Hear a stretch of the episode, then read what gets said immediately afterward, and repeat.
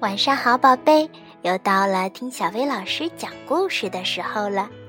今天小薇老师要给你讲的故事名叫《最奇妙的蛋》。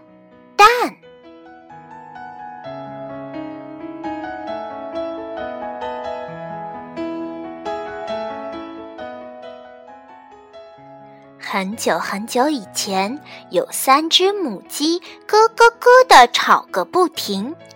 它们都说自己是最漂亮的母鸡。圆圆有最漂亮的羽毛，琪琪有最漂亮的腿，毛毛有最漂亮的鸡冠。因为吵不出个结果来，他们决定去请教国王。国王说。你们会做什么，比你们长得好不好看重要多了。你们三个谁能生下最奇妙的蛋，我就封谁当公主。于是，全国的母鸡都跟着国王走进了皇宫的庭院里。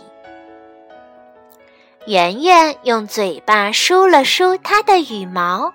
然后坐在了湿湿的草地上。过了一会儿，它咯咯地叫了声，站了起来，走到一旁去。这时，大家都静悄悄的。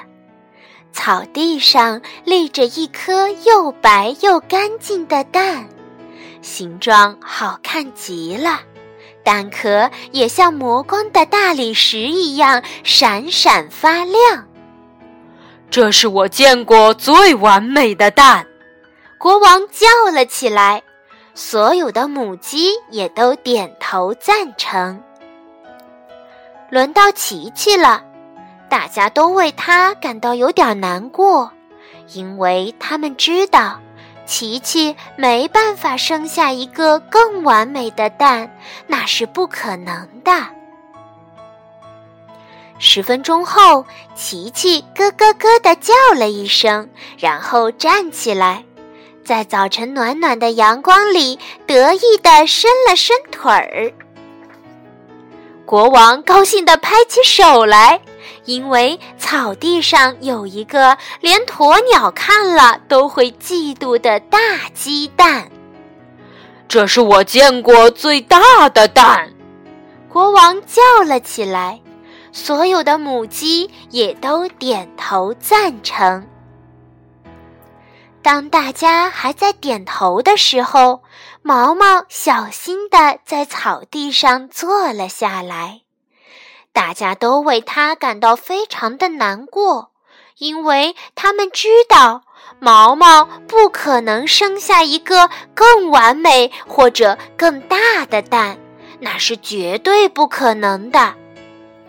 毛毛谦虚地坐在那儿，眼睛看着地上。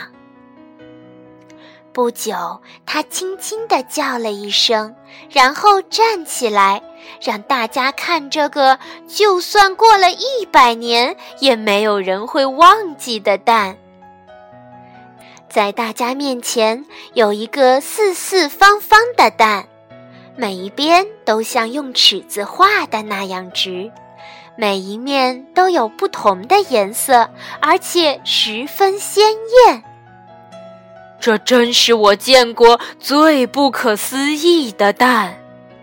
国王叫了起来，所有的母鸡也都点头赞成。要从这三个蛋中选出一个最奇妙的蛋，根本是不可能的。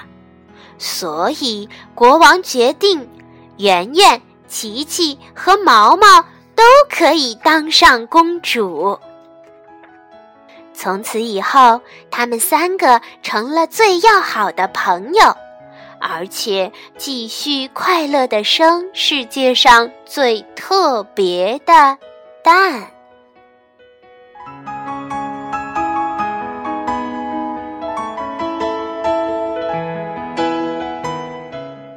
好啦，今天的故事就到这儿了，晚安，宝贝。